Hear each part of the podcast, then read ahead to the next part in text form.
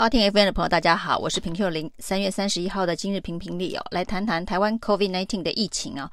这几天呢，疫情非常的紧张哦，有一点点遍地开花的感觉哦。那最新的是五十六个本土的病例，一百零七个境外的病例啊。那分十九条不同的传播链，十九路同步爆发啊。那已经造成了十七个学校。都必须要停课。那这次呢，主要的爆发点当然还是在这个基隆的银河小吃店哦。那这个基隆的银河小吃店呢，不但有这个警察带女性友人呃到小吃店，似乎是造成了环境上面蛮大的污染，而且呢，这些警察居然还隐匿这个疫情啊，隐匿足迹，以至于疫调的时间受到延迟哦。现在整个基隆的这一个警方呢，可以说是风声鹤唳哦。那连这个基隆市长林佑昌都必须被隔离。那这次看起来重灾区的基隆哦，那指挥中心发明了一个新的做法，叫做类普筛哦。所以呢，从明天开始呢，基隆要开始类普筛，总共三十六万人口的基隆，到底要怎么类普筛哦？那普筛跟类普筛又有什么不一样？大家还记得呢，在台湾疫情刚爆发的时候，这个包括了陈时中哦，包括了整个指挥中心哦，包括了整个民进党政府哦，都痛批普筛不可行哦，普普筛会造成台湾的医疗系统崩溃。那这个包括了这个陈建仁呐、张尚存呐，常常呢开课讲解普筛会如何的危害台湾的防疫政策。所以普筛两个字啊，可以说是。对疫情来说是一个不可说的佛地魔，谁说谁就会变成中共同路人哦。那现在的所谓的类普筛跟普筛到底哪里不一样哦？原来呢，在这个王必胜执行长的解说之下，大家才了解哦。那普筛呢是用比较精准的工具啊，PCR 来做普筛哦。那所谓的类普筛用的是快筛哦。那大家还记得哦，当时说普筛会危害台湾的这个防疫网，最主要的原因是呢，因为 PCR 的检测可能会有伪阳性啊，那伪阳性会造成医疗的崩溃哦，所以万万不可普筛哦。那当时针对伪阳性、伪阴性的统计学的解说，很多人呢看了一遍又一遍，然后呢，这个民进党的宣传机器一直不断的告诉大家普筛有多么的可怕。凡是讲到普塞两个字哦，不管你是公卫大佬还是公卫专家，都会被贴上中共同路人的标签了。那现在王必胜所要执行的这个类普筛啊，这一个基隆模式啊，所谓的基隆模式类普筛是发给每一个家户快筛剂啊。那当时说普筛会危害防疫网，最重要的是 PCR 的检测不是百分百，所以怕造成伪阳性哦。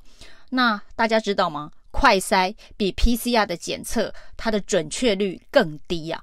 也就是说呢，当时用精准的 PCR 进行普筛，有人觉得呢会因为伪阳性危害防疫网。那现在用更不精准的快筛去做普筛，啊，叫做类普筛，好，用不较不精准的快筛剂去做类普筛。那所发生的伪阳性的几率不是更高吗？如果伪阳性的比例更高，那应该会让这个防疫网的破洞更大才对啊。但是现在显然是哦，这个基隆的疫情爆发不可收拾啊。那遍地开花的状态，如果不用普筛的方法去把所有在社区里头可能的隐藏的传播链找出来的话，那就会失控而无法控制哦。所以抢救基隆。现在呢，终于要把普筛推上路，那用的是速度比较快、效率比较高的类普筛。这个时候，大家就没有人在关心所谓的这个伪阴性、伪阳性的统计学了。现在没有人会去质疑这件事情哦。那现在的这一个十九路的传播链，当然基隆算是疫情的重灾区哦。另外呢，高雄化工厂有哦，那这个。基隆的小吃店延伸出来的这个基隆市警局的疫情，另外呢，还有海洋大学体育老师群聚的疫情，一路延烧到台北哦。那这个也延烧到五个校园里头去哦。另外还有桃园大潭电厂的这个施工包商，呃，本地的承包商中华工程往外扩散的疫情传播链，还有新北的树林科技呃厂。的一个呃移工的疫情，台东有进香团，台中有婚宴团，那当然呢，这一个现在还有另外一个争议啊，就指挥中心的这个防疫推动的争议啊，是发生在新北的中和公寓的群聚案哦。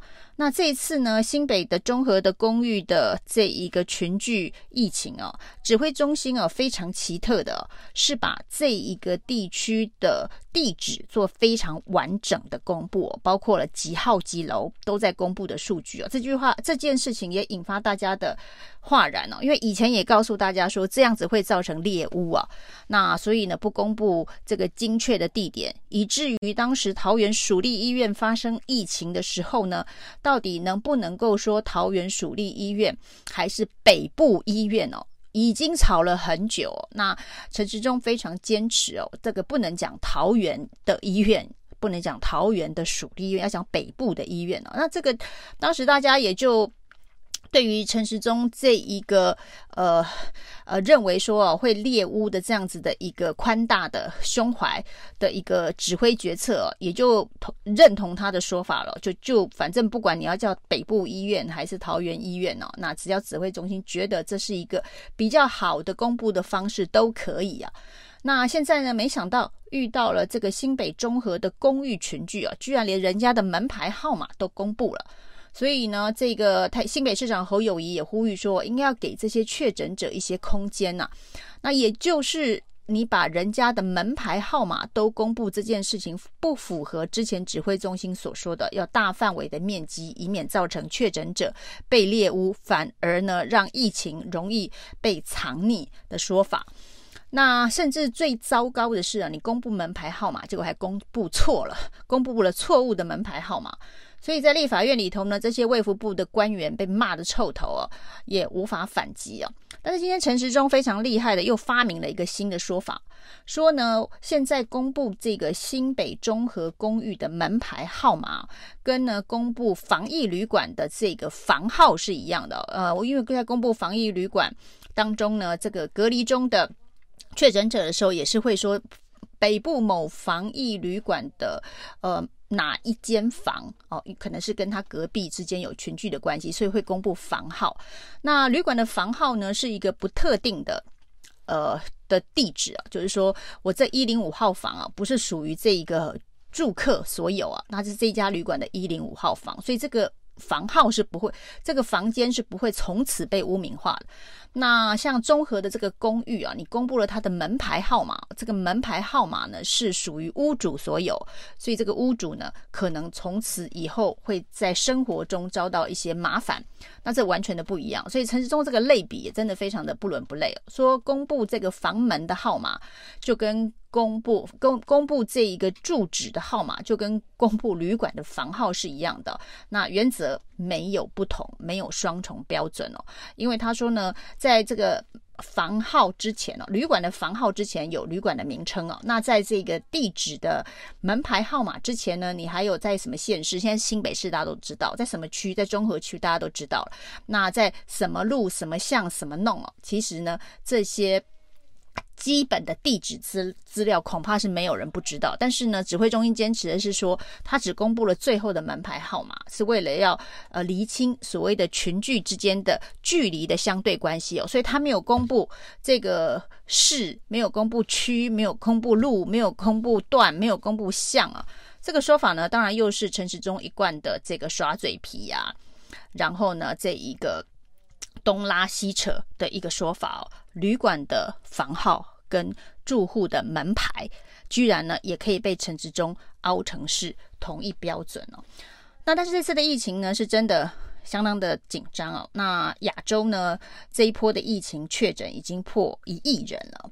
那整个亚洲呢，最主要的主要的流行病毒株就是 Omicron 的 BA two 哦。